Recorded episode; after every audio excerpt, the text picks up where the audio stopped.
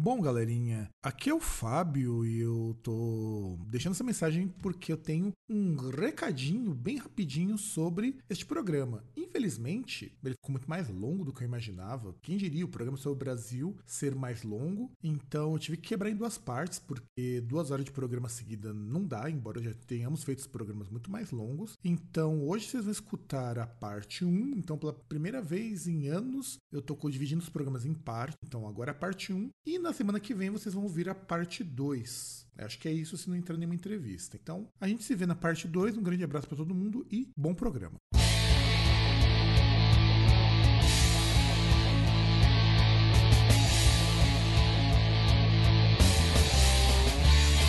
Agora você está ouvindo Groundcast. Saudações,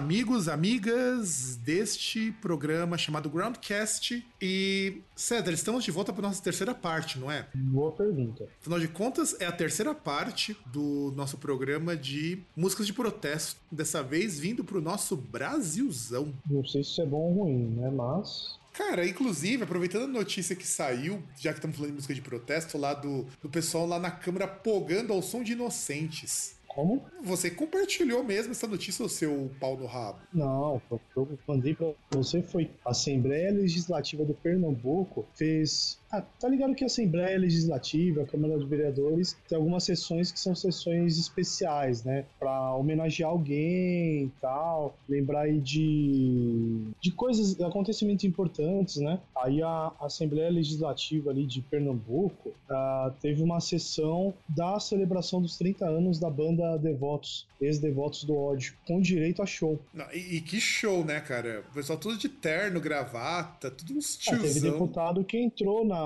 na roda lá e. E não foram poucos, não, cara. Lá no vídeo dá pra ver que muita gente entrou e se empolgou mesmo. E aí você olha da de São Paulo, como é que é? O nosso John- Johnny Dollar aprovou a, uma lei assim que tem, parece que é um, um dia do mês, de todo mês, pra orar pelo político. Pois é, cara, pois é. E, e é nisso que eu tô falando que a gente, aqui no Brasil, mais do que nunca, precisa valorizar as nossas canções de protesto, porque a gente passou, sei lá, um bom tempo no- lá no governo do PT, em que as coisas estavam mais ou menos estáveis. Não quer dizer que estavam boas, estavam estáveis, e que isso deu uma arrefecida. E agora que o pessoal tá resolvendo voltar no Brasil, inclusive que a gente vai comentar bem mais pra frente ao longo desse programa. E, e, É, aliás, não só bandas, voltar, né? né? Não só músicas, bandas também com temática de protesto, né? Não, algumas, né? Porque tem um monte de bunda mole aí também, né? Pois é, é- é- esse na verdade é o nosso grande problema. Inclusive, vamos começar com o preâmbulo inicial do programa, que é a gente entender algo que, diferente dos Estados Unidos, que a gente falou no programa passado, ou da Inglaterra, ou de alguns países na Europa, a música de protesto no Brasil, ela não aconteceu antes do século XX. O que eu acho assim, bastante problemático ela não acontecer antes do século XX, porque você não tem nenhum grande nome da música de protesto, como você tem, por exemplo, as canções do gospel americano ou as canções medievais lá nos Estados Unidos. Então, falta, eu acho que falta um bocado disso pra gente ter uma raiz em canção de protesto. Até em Portugal você tem coisas anteriores. Bom, ah, aí até porque, assim, pelo menos a gente falar em canção, assim, algo do tipo, que a gente teria similar à canção de protesto no século XIX ou anteriormente seria a poesia aí abolicionista, né, Castro Alves e outros escritores, A- até porque em si acredito que tem muito ver em relação, possa ter em relação a ter rádio, coisa do tipo. Então, mas sabe o que é o engraçado? Por exemplo, os Estados Unidos já tinha canção de protesto na mesma época canção, canção mesmo que as pessoas cantavam. Uhum. E no Brasil a gente não pegou isso. O que pegou mesmo era literatura. Não sei se é porque também a gente não tinha uma canção brasileira muito consolidada e porque as elites preferiam consumir canção europeia. É, porque aquela questão de música de câmara e coisa do tipo, né? Por exemplo, os caras que eram ricos ali, barões do café, ah, eles davam jantares aí nos seus palacetes com orquestra, né? E a orquestra não vai tocar a canção de protesto, né? Embora na música erudita você tenha canções que foram feitas com esse propósito, mas é verdade, você não tem muito disso. E é a poesia abolicionista que começa tanto com essa ideia de canção de protesto que quando você pega um poema como O Navio Negreiro, do Castro Alves, ele é referenciado por cantores da MPB, é referenciado pelo Rapa, referenciado pelo, pelo alguns cantores de hip hop. Então quer dizer, o embrião tava ali, pelo menos. É que, bom, que muito do que a gente tinha, pelo menos assim, no período colonial e perto disso, e aí no caso a gente estava num período curto aí de república mesmo, né? É aquilo que tinha de Portugal, né, cara? Até mesmo nossa literatura tinha muito disso, né? De pegar, repetir modismos que, modismos assim, né? É, movimentos que faziam sucesso na Europa, né? Sim, sim, sim. E a gente tem também dentro dessa ótica de fazer protesto com arte, que assim, que ficou pra gente. Tem também o Machado de Assis, que a literatura dele tinha muito esse lance de protestar contra as desigualdades, mostrando como o burguês é hipócrita. Até porque ele era negro, né? Sim, e uma das coisas mais geniais dele foi perceber, e ele era um abolicionista também muito ferrenho nesse sentido, ele perceber que uma elite burguesa não tá interessada em, em que as coisas mudem. A nossa elite aqui no Brasil, até hoje, ela é muito retrógrada, ela não pensa na, no desenvolvimento do país, como é do contrário da elite americana, da elite na Europa. Tanto que ele tem uma frase que ele diz que a abolição não vai melhorar a condição dos negros, não melhorou de fato. Então, assim, é, é, aquele negócio. Você tem pessoas que não são vistas mais como mercadoria de outras, por conta da cor da pele. Se você quiser contar que isso é uma melhora. Sim, sim, isso, isso que é, é uma melhora muito importante. Só sim. que o resto não veio junto, né? Ainda não é, veio junto. porque na verdade simplesmente falou: ah, não, beleza, você tá livre, tchau, né? Não, não se pensa nas pessoas assim, o que vai acontecer com elas, né? Tipo, ah, beleza, é, a pessoa tá lá, ela não tem instrução, muitas vezes a única coisa que ela sabe fazer é aquele, aquela rotina rural, né? Ali no engenho, na fazenda de café. Aliás, fazenda de café. Sim, sim, fazenda de café, sim, tá certo, é café. Nesse período da virada pro século XX, a gente já era uma grande potência exportadora é. de café. Sim, é, tu tava na dúvida se usava também negro, mas, ah, mas basicamente sim. A negro em si, ele tava muito ligado ao trabalho agrícola, né? Então, e, e o, o cara que era o senhor lá, ele não ia, ah, não, agora eu vou contratar o um negro, vou pagar um salário para ele, né?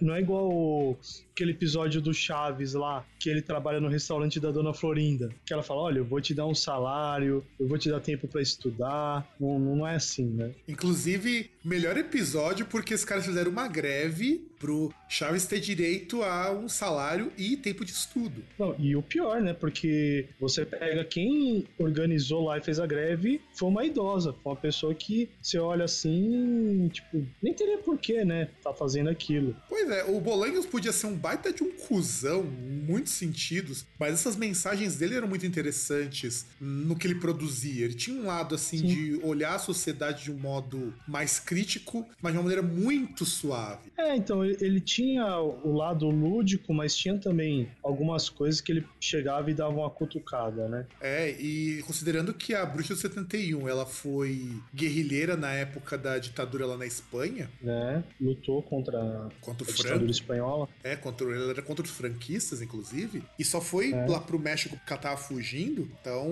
o negócio era bom. Então só pra você perceber que Chaves comunista, alguém tem que criar essa comunidade algum dia. Cuidado nessa página. Mas então, e aí, assim, é, é, que também é foda, né? Até pro Machado de Assis é curioso isso, porque você vê muito mais gente aí, principalmente elite burguesa, preocupada em saber se a Capitu deu ou meteu ou não meteu o chifre no, no Bentinho, do que na, nas coisas que realmente importam, né?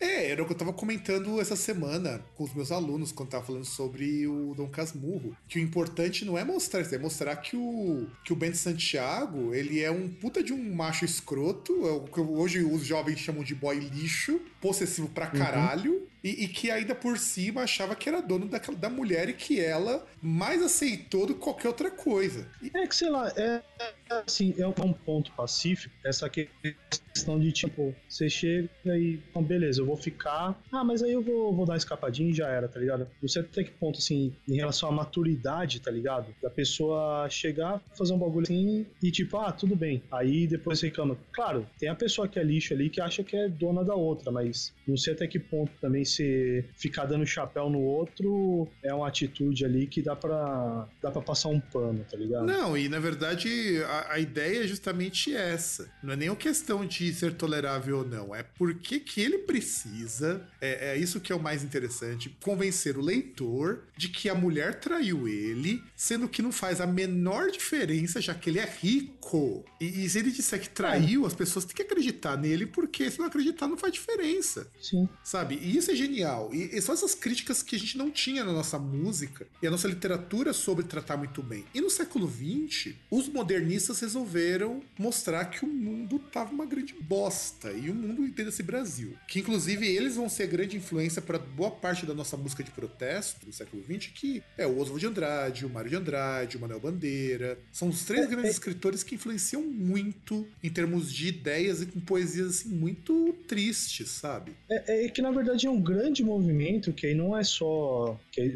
movimento artístico em geral, porque na verdade assim, a, até mesmo para arte, no Brasil ele acontecia mais ou menos como na industrialização, né? Porque a gente tem uma industrialização tardia e somente para substituição de importação, né? Principalmente assim, você pega o contexto de Primeira Guerra Mundial, que você tem escassez de produtos e aí a elite burguesa precisa ali daqueles produtos, mas não tem quem forneça porque, né, prioridades, né? A Europa tá ali explodindo em guerra, mais importante é eles se esforçarem ali para matarem uns aos outros do que produzir alguma coisa, né? Eu acho esse cinismo maravilhoso, cara, porque é bem isso mesmo. E Segunda Guerra aprofunda isso daí, inclusive, porque a gente passa a ter um pessoal aqui que simpatiza com o senhor do bigodinho. Sim. E, e, e que não é o Bolsonaro. Inclusive, inclusive, a galera do Sul, né? O Sul já mostrando que isso era tendência, só que era uma galera do Sul que morava no Rio de Janeiro. Isso, exatamente. O presidente da República, né? Exatamente. Tem também o, o, um pessoal adepto de, de agir igual Galináceos. Sim. Não, e o importante é que assim, é que o, o nosso amiguinho aí, no caso gaúcho, ele só não, só não, assim, adere mesmo ao eixo, porque como uma bela putinha paga, os Estados Unidos chegou e pagou mais, né? Chegou, é. não, eu te dou a grana aqui. Mostrou o pistolão, a gente não sabe qual, mas é. mostrou o pistolão. É, na verdade só botou os, os plaquês de 100 assim, ó, aqui ó, pra você, ó. Em dólar, porque dólar vale mais do que dinheiro. Sim, sim, porque aí 100 dólares existia naquela época e ainda existe, né?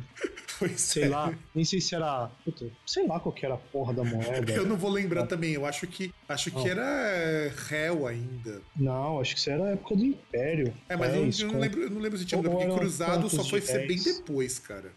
Mas acho enfim. que, era, acho que deve ser o conto de réis, alguma coisa assim. Mas enfim.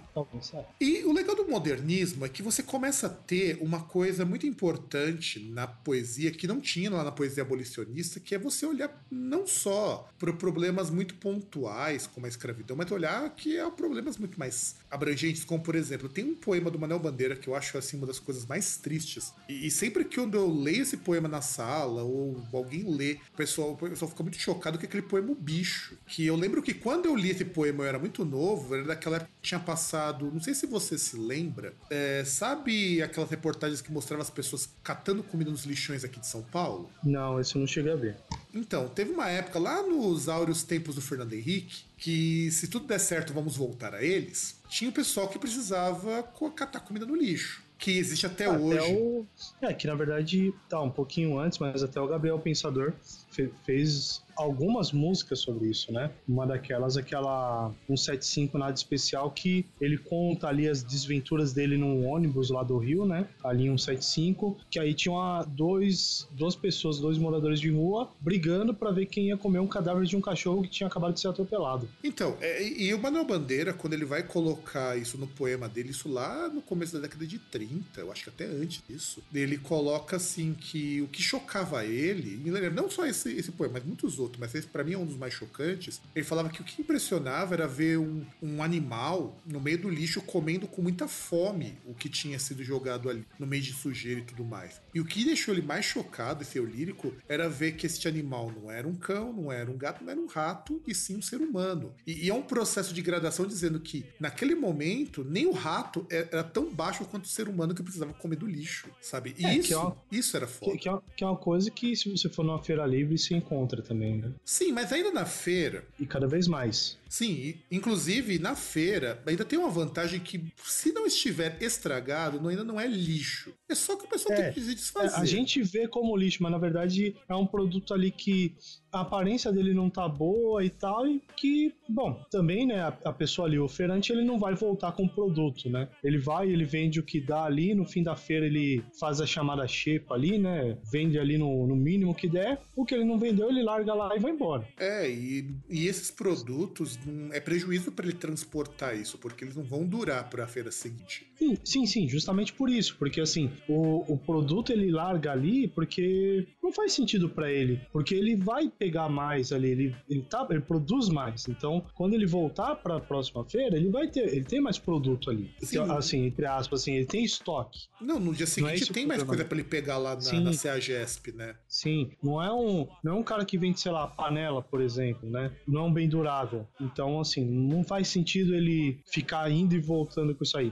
Até porque, assim, são mercadorias que são extremamente perecíveis, né? Sim, e, e considerando que, e é aí que a gente entra na questão da, do protesto. O Manuel Bandeira ele protestava com isso, aproveitando que o gancho que você deu, a gente tinha um crescimento da cidade daqui e esses problemas sociais começavam a ficar mais fortes. E os modernistas vinham muito com esse projeto de trazer a crítica social. E esse projeto modernista ele foi continuando até chegarmos lá na década de 60. E, e, e só uma coisa que eu queria acrescentar, que no final até puxei esse ponto, porque na verdade assim, a, até você pega em relação a ao modernismo e tal, era uma questão de, tipo, de mais assim, de afirmação, também assim, de afirmação do, do, do país enquanto nação, né? Não, sabe, de, de rechaçar essa questão da, de, do imperialismo, de, de estar ali se impondo a cultura, no caso aí, europeia, ou cultura de outros países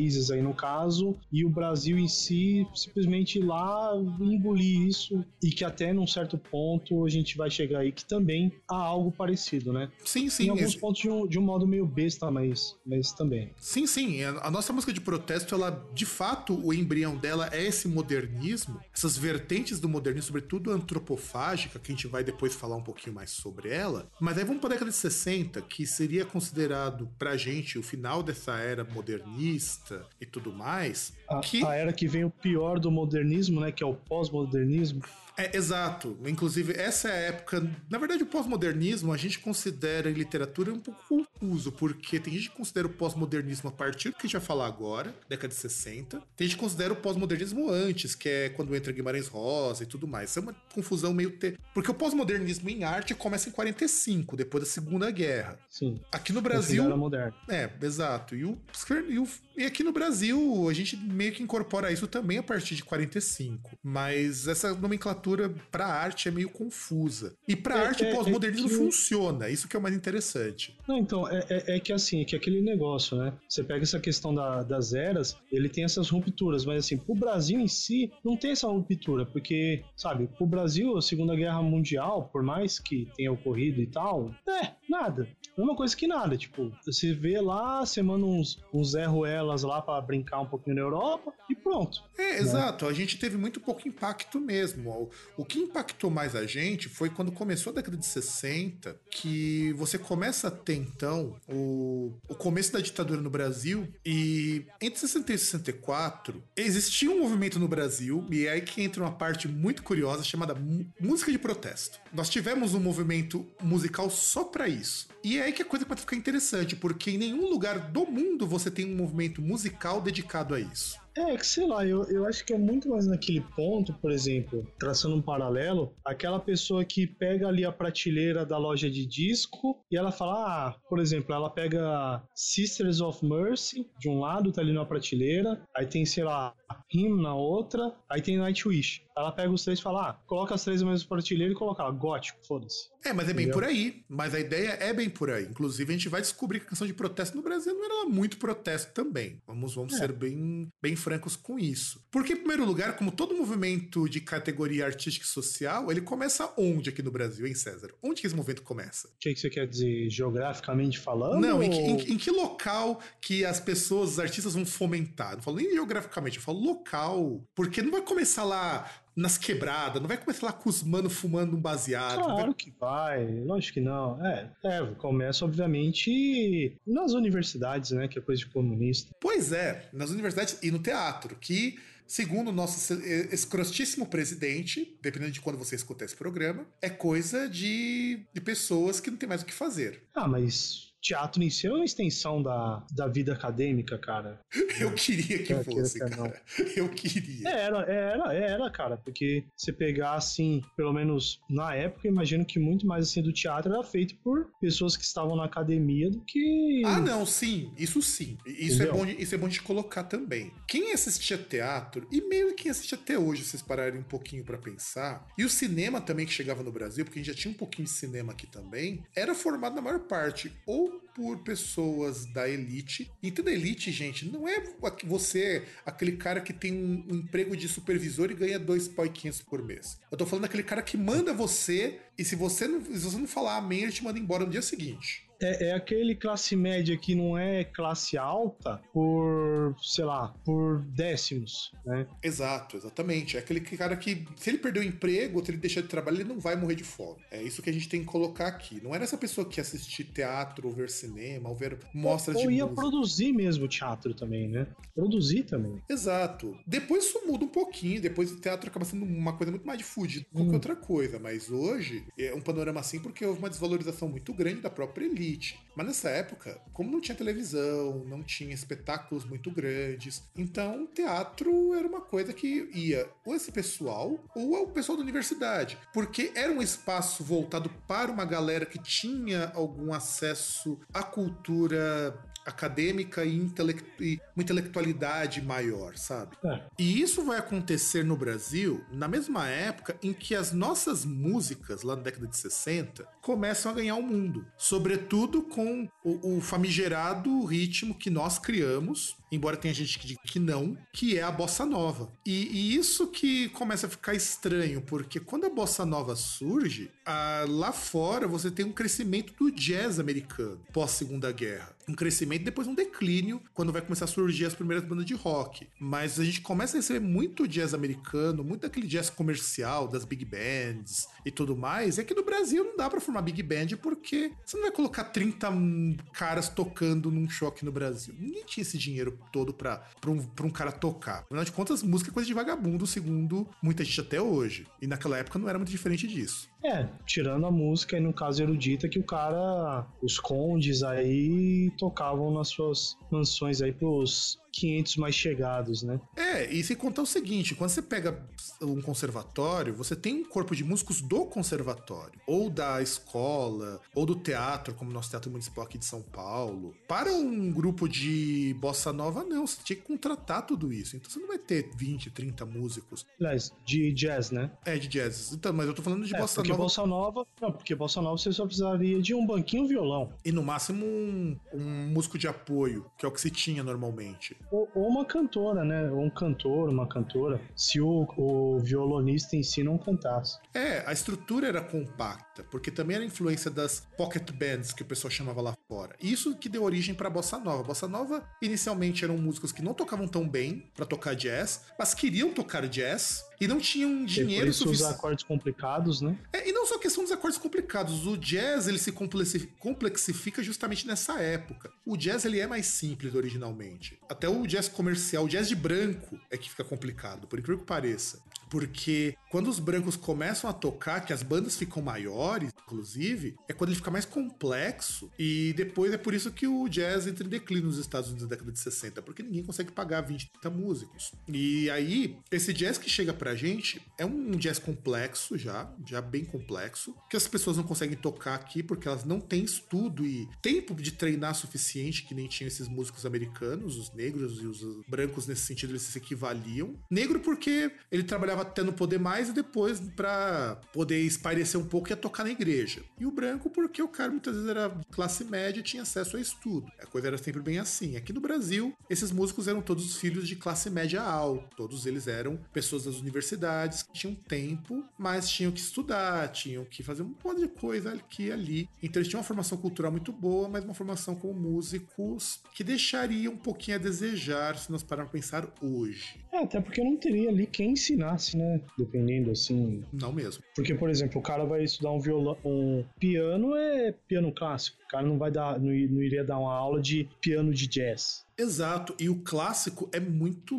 lento para você aprender a tocar. São anos para você desenvolver técnica no dentro da música clássica ou da música erudita. É, é, é, que é o tipo de coisa que assim que a pessoa ela faria desde criança. Então é uma coisa que, por exemplo, para uma, uma, classe média alta, mesmo uma classe média alta, não seria algo assim tão acessível, né? É, seria exato. mais para elite mesmo. Exato, tanto que a música popular ela é muito mais rápida para você tocar e é onde esses músicos eles começam então a pegar a música americana. E nessa época, na década de 1960, o que estava pegando nos Estados Unidos era o que a gente chama hoje de rock and roll. O bebop já estava em decadência. Uns ritmos negros que deram origem ao rock and roll estavam em evidência na década de 1960. E aqui era a bossa nova. E nessa época, que já que era o nosso período pré AI-5, porque em 68 nós tivemos o AI-5 que encerra a música de protesto, que a gente vai depois comentar um pouco melhor, acontecia que, de repente, os militares, quando lá deu o golpe de 64, você tem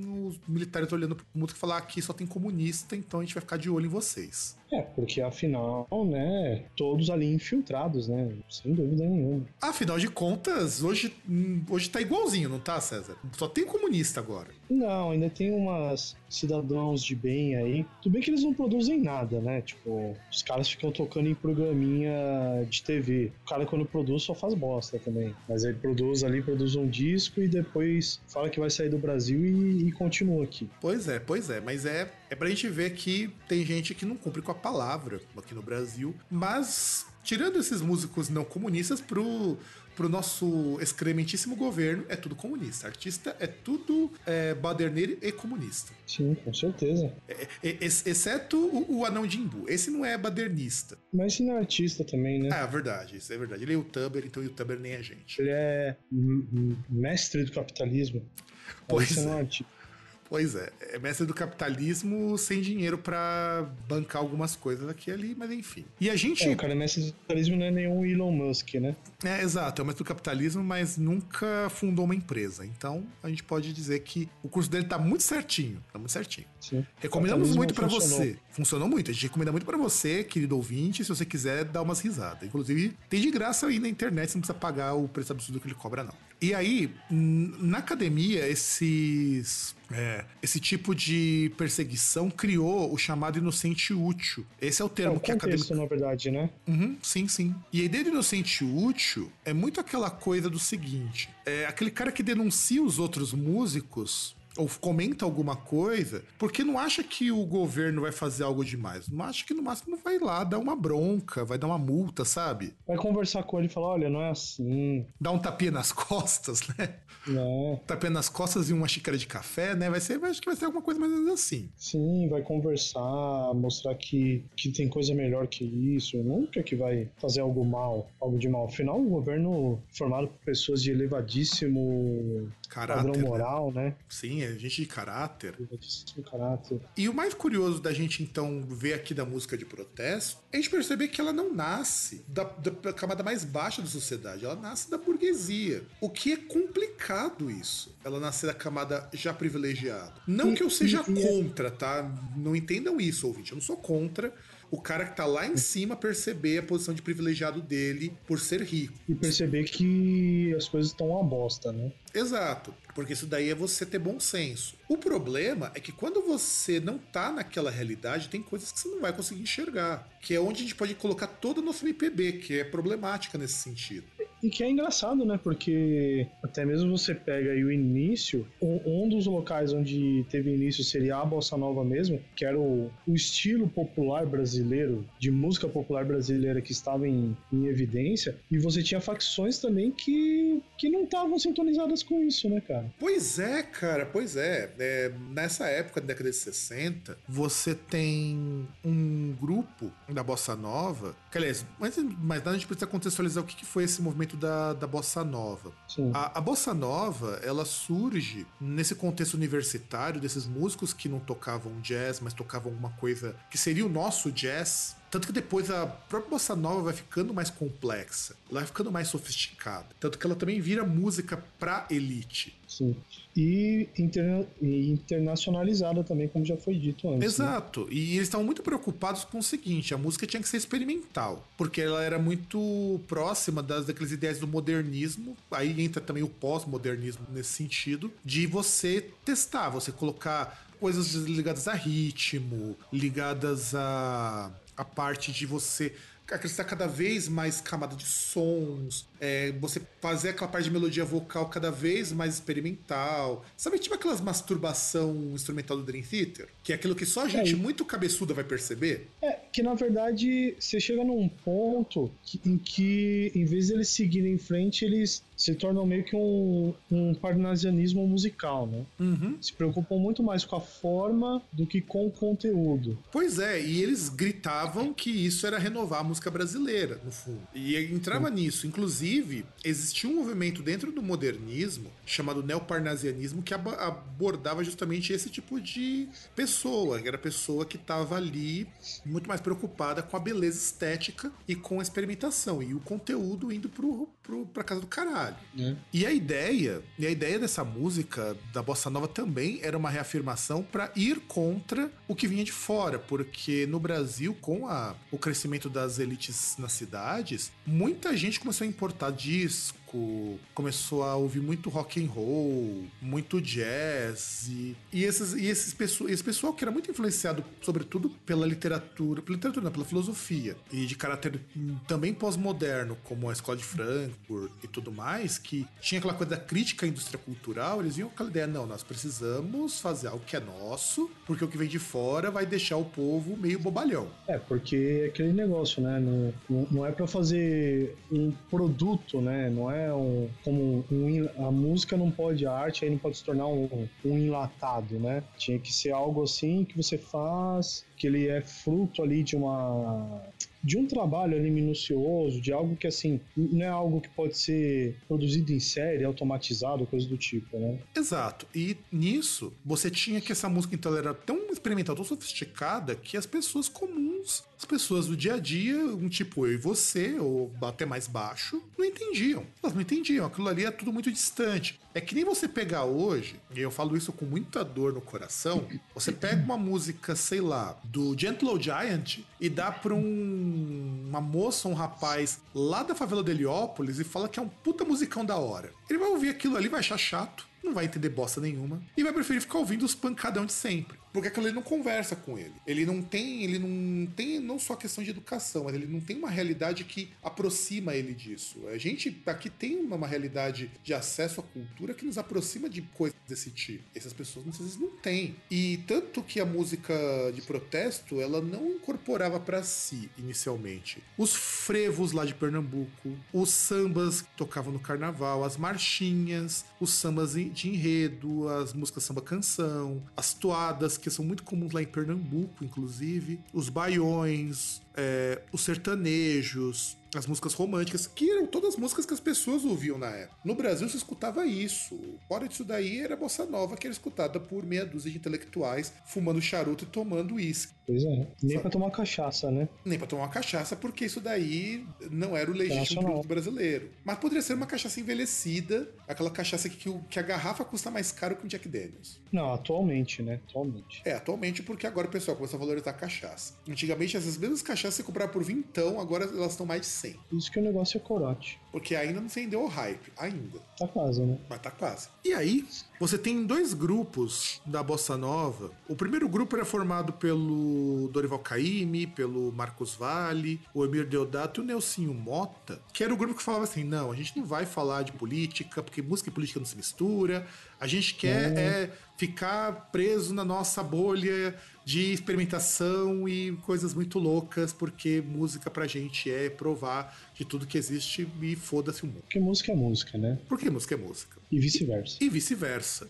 E se tiver, e se falar o contrário, tá errado. É isso. E aí, você tem um outro grupo que contava principalmente com a Nara Leão, com o Carlos Lira. Inclusive, Carlos Lira é muito importante nesse período. O Sérgio Ricardo. O maldito do Geraldo Vandré, aquele reaça corno do caralho. Aí, eu sou obrigado a concordar com o nosso presidente, porque no caso dele, a ditadura fez mal em só torturar e não matar. Eu acho porque assim, porque o, hoje o Geraldo um Vandré, porra, ele é um cara que tem uma puta importância nessa história da música de protesto e ele joga tudo no lixo porque ele faz música música pra milico e depois fala que nunca foi de esquerda. É meio foda isso. Então, por isso que ele deveria ter sido morto na época da ditadura. Ele hoje seria um mártir. É, hoje ele seria um herói, isso de fato. E o Edu é, Lobo é, é também. Negócio, como como dito ali na, no Cavaleiro das Trevas, né? Ou você morre ali tentando alguma coisa, ou você vive tempo suficiente para virar o vilão, né? É, eu acho uma pena. O Geraldo Vandré, ele é um dos caras que teve que ir embora daqui. Olha, olha como a situação é triste. Ele teve que ir embora do Brasil. Ele foi torturado pela ditadura. Ele fez uma canção que, inclusive, ela é muito emblemática nesse período porque ela desafia até a própria crítica da época. E hoje ele chupa a rola dos caras. Pois é, tá certo.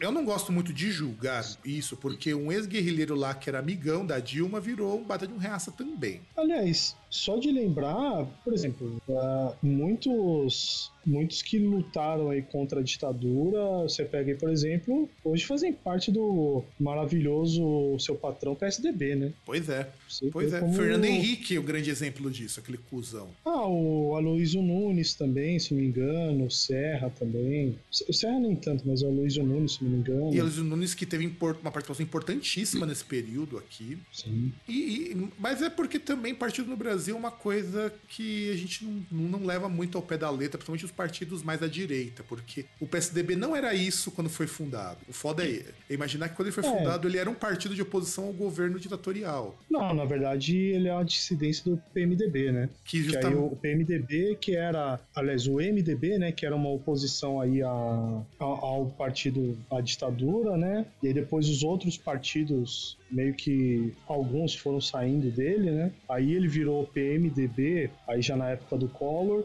e logo ali depois da época do Collor, teve ali uma, uma cisão aí pequenininha e surgiu o maravilhoso Tucanato, né? É, que aí acabou virando uma outra coisa que nada a ver com o que deveria ser a proposta do partido, mas hein? Não, e esse... não existe também, nem, nem, partido de esquerda também, que existe são aqueles caras meio ufanista aí que acha que ser contra o sistema e não fazer nada vai mudar alguma coisa. É, que é o que isso já tem muito nessa época também, que é justamente o, o, primeiro grupo da bossa nova que era meio assim. E esse segundo grupo, eles incorporaram muito aquela ideia de ah, a gente precisa falar que o Brasil tem problemas, isso precisa aparecer na música de uma maneira ou de outra. E o primeiro que começou a fazer isso daí foi o Carlos Lira, que inclusive o Carlos Lira, ele é nome de um teatro aqui em São Paulo, se eu não estou enganado. Se eu não estou enganado, o Teatro Carlos Lira, ou o Conservatório Carlos Lira, alguma coisa assim. E ele é que instituiu mesmo, mais ou menos como que seriam as canções de protesto no Brasil nessa época. E ele começou a incorporar o samba, o baião,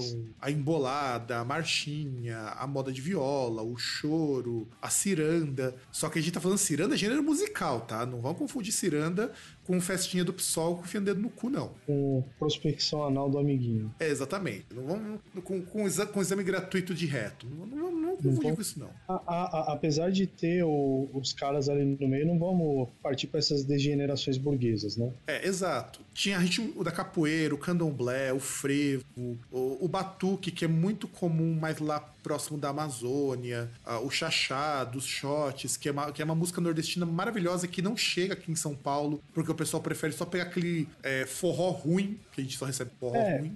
Entre aspas, chegou depois com, é, né, chamando de shot, né, da mesma forma que chamam de sertanejo as coisas aí lamentáveis, né. A valsa, que é um ritmo muito comum no interior, interiores da vida, a toada, que também é a reza de defunto, que é uma música que se utiliza muito nos terreiros.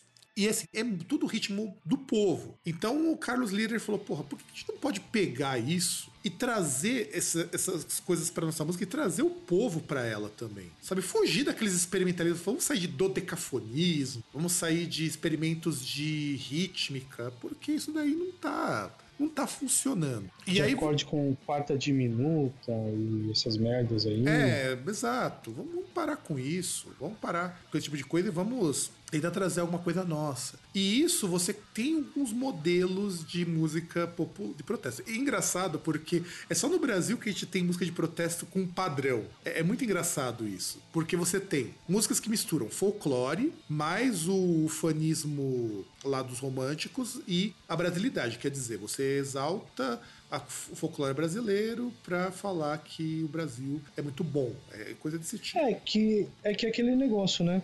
Como não, não sei se aí no ponto eles sentem que não deu certo o, o antropofagismo, né? Você absorver os elementos de fora, aí chega naqueles ponto, naquele ponto de uh, reafirmar aquilo que tem aqui e falar, olha, a gente tem aqui, a gente tem... Não, e sem contar que você tem, na questão da antropofagia, é o que vai fazer com que a nossa música exista até hoje. É que realmente esse grupo é aquele grupo que quer fugir desse, dessa ideia antropofágica, que é onde a gente vai ter umas tretas mais pra frente. Outro modelo, você tem a brasilidade, quer dizer, ressaltar as questões do Brasil, mais o folclore e mais o realismo socialista, quer dizer, você usar isso daí para falar das mazelas da sociedade. Até aí, ok. Ou outro modelo, falar da brasilidade. Ter patriotismo quer dizer você amar o seu país a despeito de todo o resto. Falar do folclore e apelar para um populismo conservador, quer dizer, você fala para o povo, mas você não propõe mudanças. Então é aquele populismo assim, ah, você precisa combater a miséria, precisa combater a desigualdade. Isso é um populismo bem conservador, porque você não fala nada fora do óbvio. Você tem alguns cantores que vão apelar para a brasilidade, para o folclore e ir para um lado mais próximo do populismo de direita, que é aquele que exalta um passado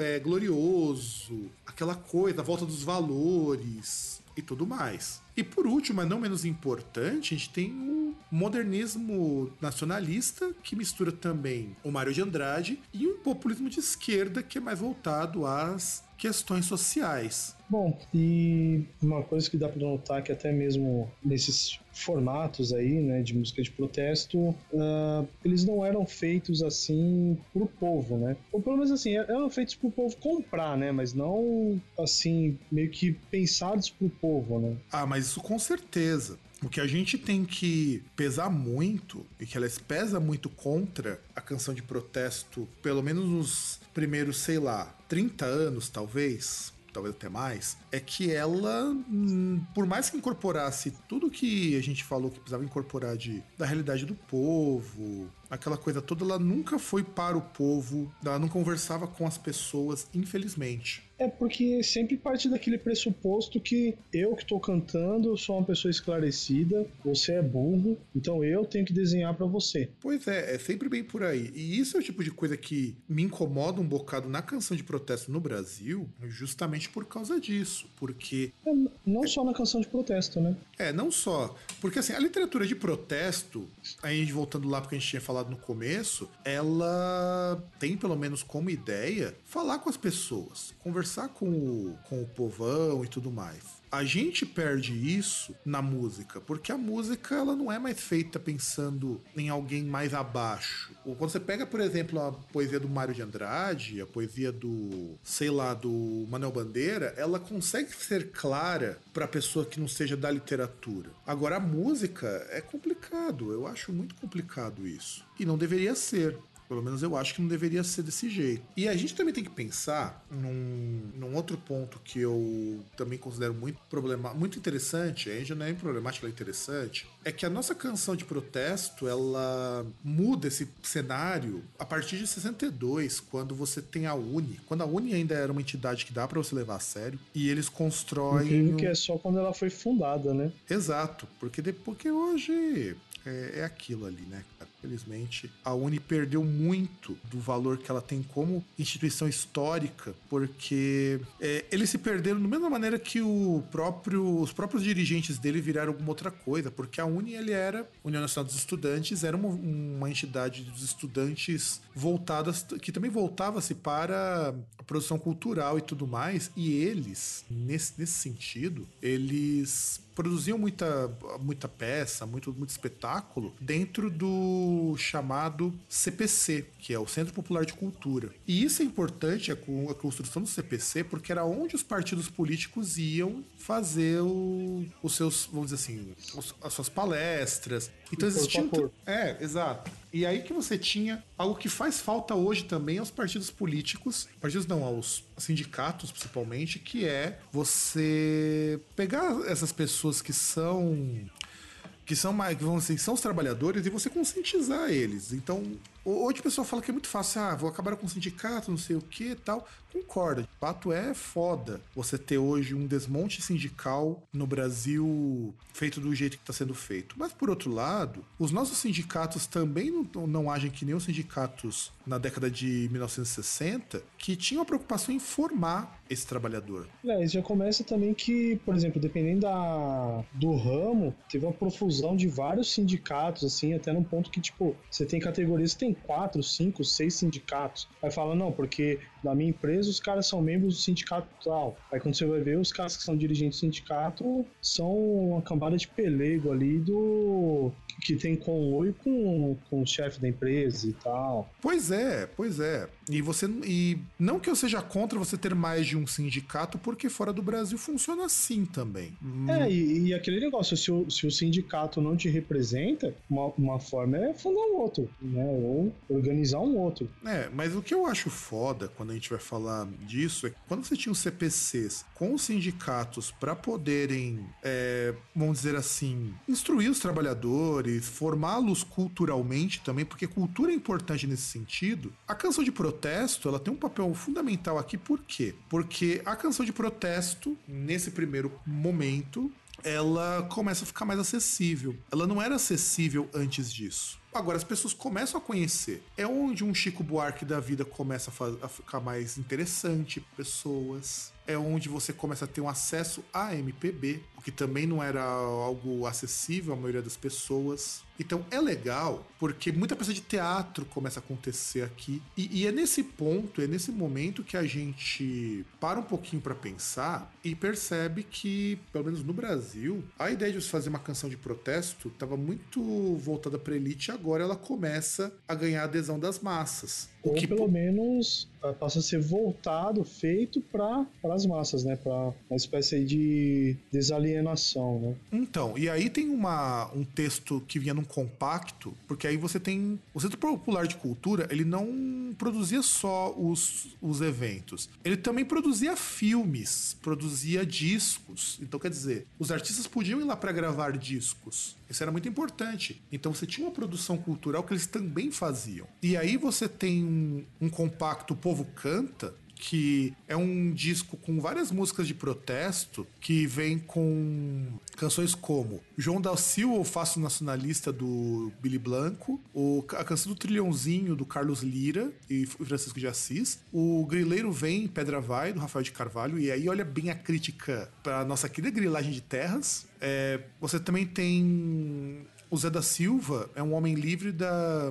da Jenny Marcondes e do Augusto Boal. E nesse disco você tem um encarte que diz assim: o sentido comum da música popular, dos problemas puramente individuais para um âmbito geral. O compositor se faz intérprete esclarecido dos sentimentos populares, induzindo a perceber as causas de muitas das dificuldades com que se debate. Então, quer dizer, eles tinham a proposta de, com que eles produzissem ali, o povo passasse a enxergar melhor o mundo. Essa era a proposta. E é por isso que nesse momento você começa a ter um ataque muito forte dos militares, porque imagina você deixar o povo sabendo da sua condição de miserabilidade, ele não ser mais alheio, sabe? Isso não era legal. Para regime nenhum é legal que as pessoas tenham consciência do que está acontecendo. E o CPC, ele tinha um alinhamento ideológico com o Partido Comunista Brasileiro, que muitas pessoas que trabalhavam ali também é, faziam parte disso. Então, de repente, você começa a ter ali uma temática politizada que não existia, sei lá, uns 10, 20 anos antes disso. E também o PCB, o PCB dentro do Centro Cultural de, Popular de Cultura, influenciou o cinema novo, que o cinema novo, se eu não me engano, acho que é década de 70, se eu não estou enganado. Pode ser que eu esteja equivocado, que é o cinema também de protesto, o teatro de arena, que é o, a forma como muito ator da Globo, que hoje é tudo bando de coxinha, tinha que ia para fazer as peças contra a ditadura, que é da onde vem a nossa novela. A novela é um derivado do teatro de arena. E também é onde a MPB surge. Diz alguma coisa aí, César. É que nesse ponto não tem nada pra acrescentar, cara. E aí, a gente tem aqui todas essas, todas essas é, coisas foi, fizeram com que os sindicatos, os outros sindicatos, começassem a promover suas próprias peças. E o disco Povo Canta começou a ser executado nas reuniões que o pessoal fazia nas fábricas, nas empresas. E aí você tinha uma massa de trabalhadores com uma consciência muito mais crítica. Inclusive, a gente tem que lembrar que para meados lá dos anos 70, você tem um movimento sindical muito forte por conta também disso. Vide o senhor Luiz Inácio Lula da Silva, que ele nasce nesse contexto, ele como figura política. É, um pouco depois, né? A questão ali do, do ABC, né? Como polo industrial aí, né? Polo. Ah, caramba, como é que eu posso dizer? É, como um dos polos, assim, de, de poder mesmo, né? Como que eles têm a produção automobilística, que até desde a época lá do, do Juscelino, que era uma das propulsoras aí do progresso nacional, né? Se dá para dizer dessa forma. Sim, dá para dizer sim. É, é não só propulsora, mas a gente tem que colocar, pelo menos nessa nesse meio tempo, a gente tem que pensar que o ABC tinha um papel muito importante do ponto de vista econômico.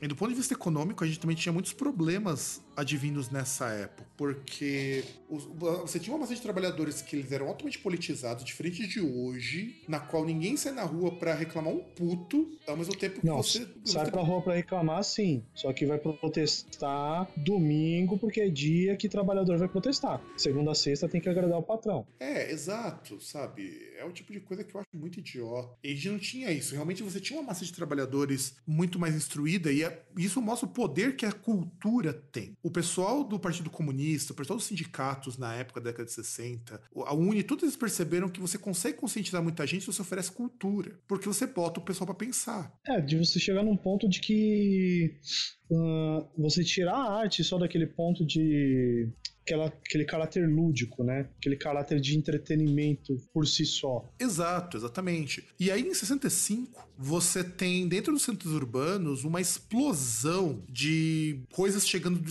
do exterior, muito rock principalmente. Beatles fazia muito sucesso. E aí você tem artistas que falam: não, a gente não pode deixar isso acontecer. E você tem um filme que estreou nesse ano chamado Hard Day Night, que é o filme dos Beatles, né? Que aqui chegou como Os Reis do Yeah Yeah Yeah. Não me perguntem por que desse título. Porque yeah, yeah, yeah. Só por isso. É, não, e, e, é engraçado porque de é, é, é pra virar iê, iê, iê é uma distância muito grande, mas a gente é muito criativo nisso. Depende do seu sotaque, né? E aí nessa época você tem um grupão de artistas que vão tentar bater de frente com essa invasão é, britânica dos Beatles e também da música americana, formado pelo do Lobo, pelo Geraldo Vandré, o Chico Buarque de Holanda, e isso faz com que eles comecem a dar as caras para bater em festival de música. A gente já comentou aqui no programa sobre rock há um bom tempo atrás, a gente precisa voltar inclusive a falar de rock no Brasil, que os festivais de música tiveram um peso muito grande nessa década de 60, década de 70, para a divulgação da música no Brasil, porque a nossa rádio era muito importante, mas as pessoas viam muitos festivais. E a TV também era um fenômeno novo que estava chegando, né? Sim, mas e muitos desses festivais também eram ao vivo, então as pessoas iam para ver o festival. Também. E, e até mesmo assim é uma. Até mesmo como, como as pessoas viam, como as pessoas iam até os festivais, né? Até mesmo os festivais eles começaram nessa época, né? E muitos artistas vinham com uma possibilidade de difundir e, e, difundir aquilo que elas não podiam aí depois do, do, do AI-5, né? É exato, inclusive é o AI-5 que vai botar um pouco de fim nessas coisas. Ou, aliás, ele vai sepultar muita coisa aqui que a gente tá falando. Mas 65, 65 não, desculpa, hein? Esses artistas todos, eles faziam composições que até hoje são composições maravilhosas, Nunca ninguém questiona um Chico Buarque, por exemplo. Puta, o cara é muito bom como escritor. Depende, se você tiver algum problema cognitivo, você até questiona. Exato, se tiver algum problema cognitivo. Ou se você espuma pela boca quando dá aperta 17, então provavelmente você vai achar que o cara não vale nada. Mas para isso você tem hoje o traje a rigor que já cumpre bem o papel de te alienar mais um pouquinho. Não, porque eles não produzem nada, né? É, isso é verdade. Embora também o traje a rigor é uma outra banda que a gente vai comentar um pouco mais pra frente, que infelizmente foi outra que mudou de lado hum, nesses tempos conturbados. Mas assim. Ah, quando... não sei se mudou tanto de lado, é que na verdade começou a passar um pano para um grupo aí que eles acham que, que é. Cara, sabe, sendo bem, é sincero, sendo bem sincero, não é nem eu acho que eles passam pano. Eu tenho por mim que o Roger até tem consciência de que isso é uma, um grande problema. Porque eu lembro quando ele dava entrevista há muitos anos, quando era para falar de problemas, ele tinha uma fala muito coerente. Assim como o Lobão também tinha uma fala muito coerente. O que eu acho que acontece no caso dele, que é diferente do caso do Lobão, que realmente ele acreditava naquilo, eu acho que é muito mais uma questão de que ele criou um personagem para si, que é um personagem, um cara que é super zoeiro, e você tem que sustentar esse personagem porque é o que paga as contas hoje. E hoje,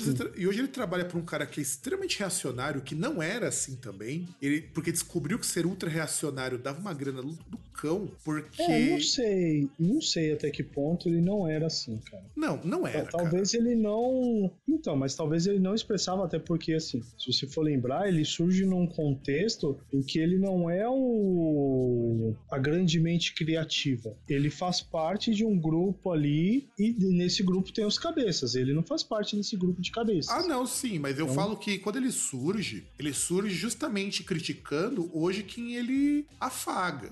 Entende então, o ponto? mas aí até que ponto ele fazia isso? Porque é, era um negócio que ou mandavam ele fazer ou ele era um papel que ele aceitava fazer. Então, mas eh, você percebe que é exatamente isso que a gente acaba caindo. Do mesmo jeito, a gente consegue entender que em nenhuma das situações ele tá, é, ele tá deixando de vestir um personagem. Percebe que o problema aqui não é ele ser assim, é que ele faz isso para se adequar a quem tá pagando as contas. É que ele é dissimulado, né? Exato. E o Roger entra nisso. É, recentemente, a gente tinha lá a Raquel Sherazade entrando nisso e ela começou a perceber que não estava funcionando. Ou não, né? Porque, desculpa, mas não dá para eu. Não dá para, por exemplo, eu tô andando assim numa rua, eu vejo que tem uma casa pegando fogo. Aí tem uma pessoa, ela tá do, mesmo, do meu lado, ela olha e fala: Ah, não, não tá, não tá. Ela tá de óculos escuros ali, fala: Não, não tá. Aí de repente ela tira o óculos e fala: Nossa, a casa tá pegando fogo. Fala: Nossa, que gênio. Você tá vendo que a casa tá pegando fogo. É óbvio que tá pegando fogo. Sim. Você que tava negando. Não, mas casos como o dela, casos como o do Lobão, esses casos eu considero, claro que isso também depõe muito contra o caráter deles, tá? Mas são pessoas que elas são pessoas coerentes dentro de seus discursos e que essa coerência permitiu com que eles notassem que alguma coisa não estava legal agora. Mas assim. Não sei, cara, porque eu, eu, acredito justamente que eles são incoerentes com o discurso deles, porque não, tem algo cara, ali não, que se. Cara, não Aí é que entra uma coisa interessante. Se eles fossem incoerentes, eles teriam que passar por coisas hoje que hoje eles estão percebendo que está indo contra eles. É que nem acontece lá com com quem, com quem tá hoje no governo, que tá tendo que engolir muito sapo para não perder a boquinha, entende? Que acontece é, com o nosso amigo Qué. É, o, o, o, o, Marreco de Toga, então... É, Marreco de Curitiba. Exato, então acontece isso. E, e, e, o que eu falo de ser coerente, não tô querendo dizer que são pessoas que a gente deve dar voto de confiança nem porra nenhuma. Eu só falo assim, ser coerente implica em você, uma hora, não aceitar alguma coisa quando ela bate, quando a água bate na bunda. Se você começa a aceitar aí que você está sendo incoerente. É, é que nem o cara que começa falando, ah, vamos combater a corrupção, quando ele tá ali no meio, não combate mais. Entende? Onde eu falo da ideia de incoerência, então vamos lá, vamos começar a criticar, mas a criticar chega uma hora que se eu continuar a criticar, aquilo vai se voltar contra mim. Ou eu, ou eu me mantenho coerente no meu discurso, ou eu danço conforme a música, que é o caso do, do Roger, que é o caso de tantas outras pessoas. É. Como eles não gostam aí, aquele velho Aliás, aquele velho não, aquele faz a Elsa, né? Exato, exatamente. Exatamente. E é nisso que a gente, voltando agora para a década de 60, 60, a gente tem que pensar que um Chico Buarque da vida não chegava nas pessoas ainda, porque era considerado muito complexo para as pessoas. E eu até dou a razão de se achar isso, porque você pega, por exemplo, a Ópera do Malandro, que é um puta de um disco. Mas aquilo ali é inspirado em Brecht. Gente, quem que pessoa que não tenha conhecimento de um mínimo de teatro vai conhecer Brecht? Sabe? É foda isso, é complicado. Eu não conheço. Então, eu conheço bastante Brecht, mas porque eu conheço a parte de literatura. O cara do teatro do absurdo, que expõe as mazelas sociais, tem todo esse, esse cuidado. Teatro que surge lá no conceito do expressionismo e tudo mais. Mas, cara, não chega na maior parte das pessoas. Não chega. É foda. Não chega. E aí, em 68, aparece o tropicalismo, que é um movimento que, por mais que as pessoas não imaginem, ele dura pouquíssimo tempo, o tropicalismo. É, até porque uma boa, boa parte da galera é exilada, né? É, exatamente. E também porque outras coisas entram. O, a própria indústria cultural já não, não aceita tão, tão bem o tropicalismo. Só que o tropicalismo, ele parte daquela premissa da antropofagia. Falar, não vamos lutar contra o rock, não vamos lutar contra o jazz, não vamos lutar contra o pop americano. Vamos pegar isso daí e vamos fazer do nosso jeito. É, mas ainda assim ainda tinha uma parte uh, de reação, né? Tanto que, por exemplo, um, um, dos fatos emblemáticos ali é que eles rejeitavam algumas coisas, como por exemplo a rejeição a, a instrumento elétrico, né? A guitarra elétrica, porque aí seria um a, aceitar o imperialismo, né? É, mas ao mesmo tempo eles trazem muito do rock and roll e eles batem de frente com a bossa nova. Ah, sim, sim, eles eles aparecem como meio que uma reação contra contra a Bolsa Nova, que seria, aí no caso até por conta daquele, aquela galera meio parnasiana, seriam os setores reacionários aí da música, né? Sim, sim. Aliás, reacionários ou acomodados em muitos casos. Tanto que muita gente da bossa nova vai integrar depois do tropicalismo. Então, vai acontecer isso. E, a, e o tropicalismo é interessante porque ele é um movimento multicultural. Ele engloba música, poesia, parte visual. É influenciado pela psicodelia dos anos 60. Ele é muito, muito influenciado. Só que faz do jeito deles. E isso começa a conversar com o pessoal que não é mais da elite burguesa, é da pessoa da classe média, só que é aquela classe média que trabalha. Classe média urbana, né? Operária. Sim, é. É a classe operária, é uma classe operária que não é pobre, mas também eles não são ricos. E é um pessoal que começa a entrar para a classe média e eles não têm o nível de cultura que a elite burguesa tem. Eles não têm o nível de letramento que esse pessoal tem. Esse pessoal começa inclusive a ocupar os postos de trabalho de alta especialização, mas eles não são assim universitários, intelectuais, é, não são viajados, não falam várias línguas, então esse povo se aproxima deles. E junto disso surge um outro grupo. Esse é um grupo das gravadoras, inclusive, que valeria um programa só para falar sobre isso, porque é muito interessante na história da nossa música, que é a Jovem Guarda. Aliás, é, é algo que a gente vai ter que falar quando a gente seguir sobre o rock brasileiro, né? Sim, a gente precisa muito falar sobre a Jovem Guarda. Porque a Jovem Guarda é importante, porque pela primeira vez no Brasil se começou, começou a se produzir algo que era muito parecido com o rock inglês, principalmente. É, tanto que são várias, várias uh, canções, por exemplo, muito questão de, de vers a questão da versão, né? Da, Sim. Não é nem a questão da transliteração, de você pegar uma letra e, e simplesmente traduzir, mas às vezes você pegar aquela música ali e você criar uma outra letra ali, um negócio bem água com açúcar, né? E aproveitar só o ritmo, no caso. É, e a e a Bossa Nova tinha uma. Bossa Nova não, a Jovem Guarda tinha uma vantagem aí. Eles eram adeptos da guitarra elétrica, do imperialismo americano. E isso irritava profundamente os tropicalistas. É, que até por conta de, de ter essa, essa influência do rock em si, né? Das, das versões, né? Sabe o que, que é o mais engraçado? Muitos desses artistas do tropicalismo, mais pra frente, vão começar a incorporar elementos do rock. Então, mas aí você tem até uma questão que em um desses festivais, por exemplo, o, acho que o Sérgio Dias, ele comenta numa entrevista que uma das coisas que ele fica muito puto nessa época é que, assim, ele ali com, com os mutantes, ele tocava algo assim que seria um rock, né? Um rock psicodélico, que também é distante daquilo que a Jovem Guarda fazia. Só que aí quando chega ali na parte dos festivais, ele meio que tem um. Eles têm um contato ali de backstage com os caras da Tropicália. E aí chega lá, os caras vai lá, ele. Como ele tinha esse conhecimento técnico, né? De música, de construção de instrumentos, de som, ele vai lá e ele dá uns toques e ele ajuda lá até mesmo pro som dos caras nos festivais é, ser um som bom, né? De boa qualidade sonora. E aí os caras chegam lá e tipo, ah, porque cara que usa guitarra elétrica é tudo vendido, tal, papapá. E ele, porra, então é assim, né? É, é aquele Mas meme da Lisa, né? É. Fica igualzinho aquele meme da Lisa, porque, mano, é muita sacanagem. E sabe o que é o mais engraçado?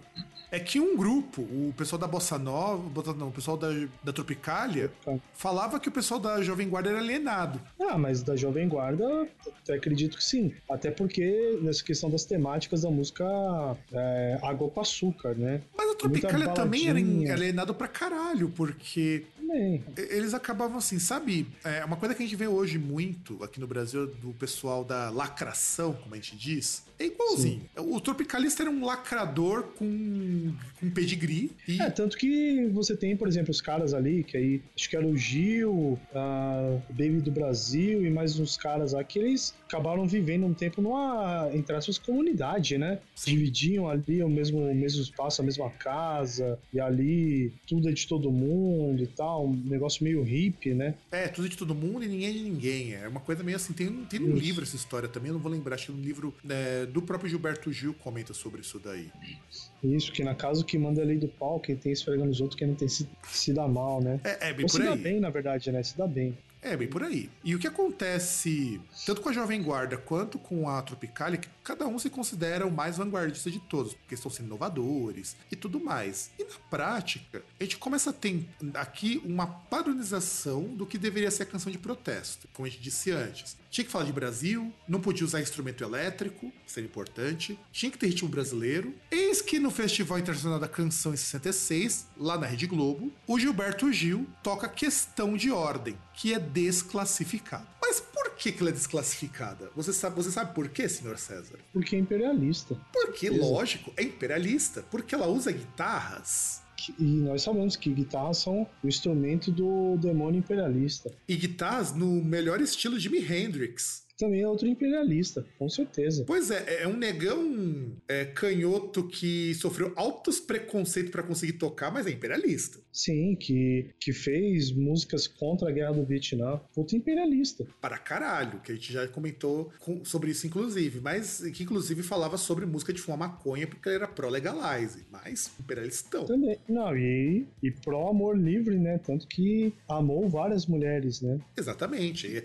e, mas é tudo imperialista. E ele foi desclassificado porque tinha guitarra. É aí que entra o nosso personagem, que nós já citamos antes, o senhor Geraldo Vandré, que ganha, que estava em segundo lugar, com, para não dizer que não falei das flores. Por sinal, nosso amigo GV, que pois é. não sei se lembra alguma coisa, né? A situação atual dele. Ah, sim, sim, sim, sim, sim, sim. E olha, cara, sabe o que é o mais curioso? A música realmente é um puta de um chute nos bagos do pessoal da ditadura. Tanto que quando ele terminou de tocar, Pouco tempo depois ele foi preso.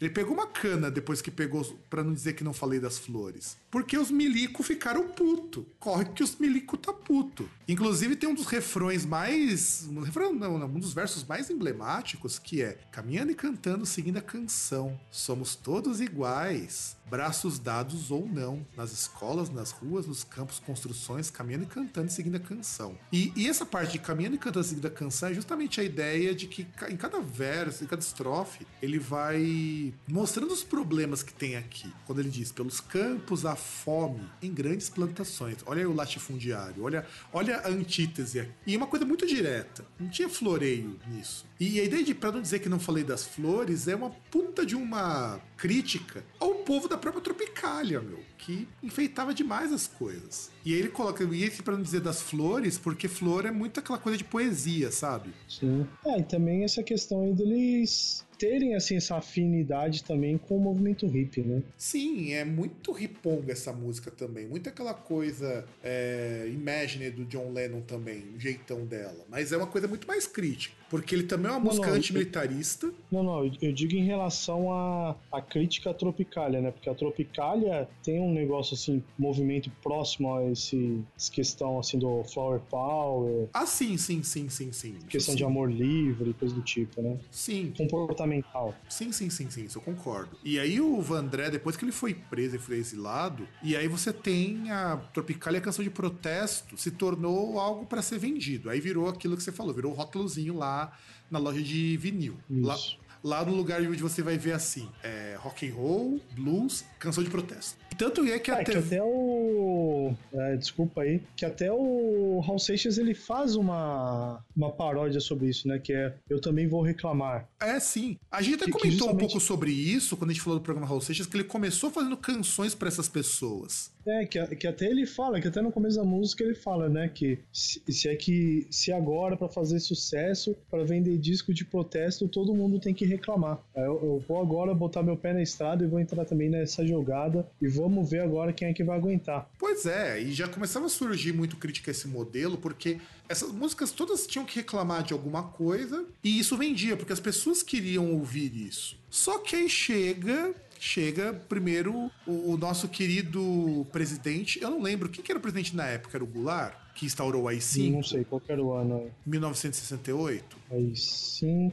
calma aí. Que eu acabei nem colocando na pauta quem que foi o filho da puta que colocou o AI-5. Costa e Silva. Então, Costa e Silva pôs o AI-5 em vigor e aí acabou a Tropicália, acabou a canção de protesto. A gente diz que o protesto no Brasil oficialmente acaba aí. E, e, é engraçado até uma coisa, se não me engano, acho que foi o, os caras do Minuto de Silêncio falam, que é muito engraçado que você vê essa galera que exalta alta hoje o movimento militar e tal, a, a dita contra-revolução de 64, né? Que os caras se dizem assim, uh, donos da moral e másculos, coisas do tipo, contra essas degenerações tipo uh, homossexualidade e, e, se afirmam tanto assim com um negócio que o nome é AI, é um é. AI-5, né? Que teve quatro Ai's, aí veio o AI-5 que, que foi que instituiu a que foi, foi aquela tipo, trozoba né? gigantesca que foi no rabo de todo mundo, né? É, não de todo mundo, né? Porque sempre tinha aquele que não achava problema em entregar o, o amiguinho porque achava que a ditadura só ia conversar com ele. Né, Roberto Carlos?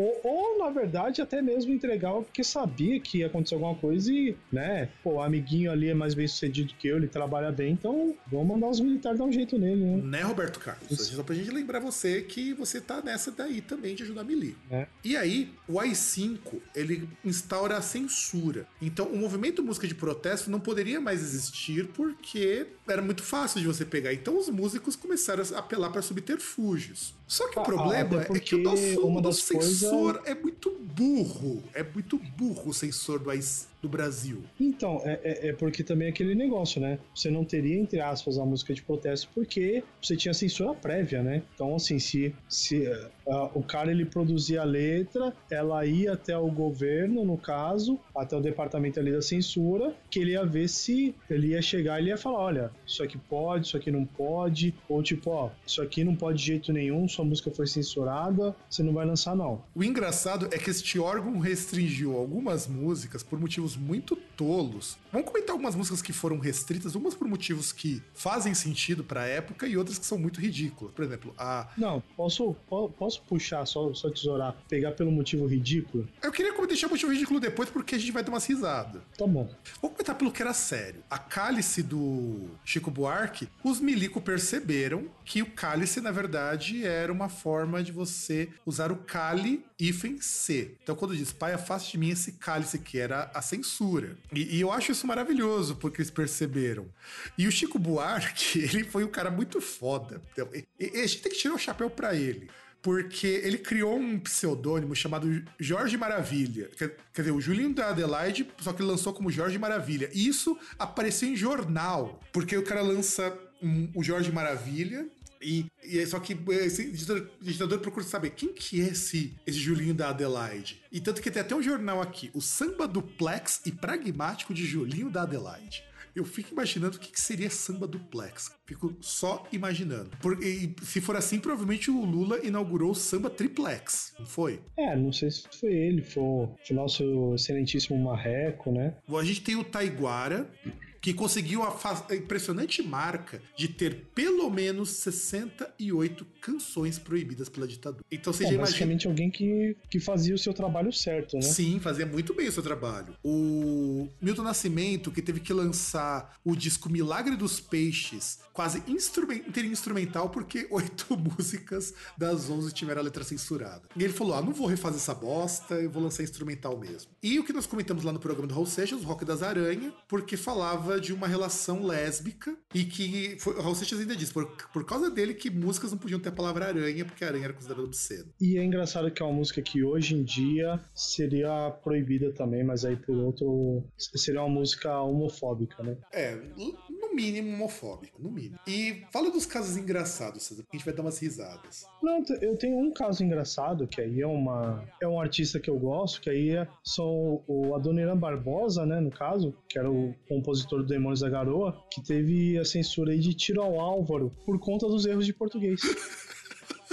que não eram erros, cara. A gente sabe que não, ele era de propósito. Não, é, é, é, porque, sim, porque aquele negócio, né? O Demônios da Garoa, eles usavam muito assim, que é o que? Da, da linguagem coloquial. E, e, muito daquele negócio que é o do contexto da dessa população operária de São Paulo, principalmente ali Brás, Bexiga, Barra Funda, Moca, onde você né? tinha ali Moca também, que aí você tinha aquelas pessoas que trabalhavam ali nas grandes grandes fábricas, das grandes indústrias e moravam ali próximo e, e que falavam ali, você tinha descendente de italiano também, descendente de espanhol, depois teve a vinda de libaneses e outros povos, né? E aí você tinha um, um dialeto diferente quase, né? E, e, pessoas também que, como você falou aí anteriormente, citando no caso de São Bernardo, você tinha pessoas que trabalhavam na indústria, só que elas não eram pessoas é, com educação formal ou com muita educação formal. E por isso que trabalhavam lá. Por isso que não eram comerciantes, por exemplo, ou não eram intelectuais. E aí você tinha esse, essa questão do, do, da língua, da linguagem coloquial nas músicas e Tira o Álvaro foi censurado porque, né, que de tanto levar frechada do teu olhar, meu peito até parece sabe o que, tauba de Tira o Álvaro. Não, o pior é que o pessoal não entendeu. Eu acho que assim, era muito modernista para esse povo do, do censor. Eu acho engraçado, porque aqui na decisão é muito engra... tá escrito, ó, vetado. A falta de gosto impede a liberação da letra. Eugênio, de... Eugênio Costa Rodrigues é o cara que vetou isso aqui. Calma aí, só deixa eu ver uma coisa. Sabe, é, é muito engraçado isso, cara. Quer dizer, o cara simplesmente porque ele não gostou, ele censurou a música. Então, esse censor era meio burro, porque ele não sabia o que censurar. Claro, tinha coisas que censurava porque era um ataque muito direto. Mas, porra. Ou porque as pessoas percebiam que era um ataque, né?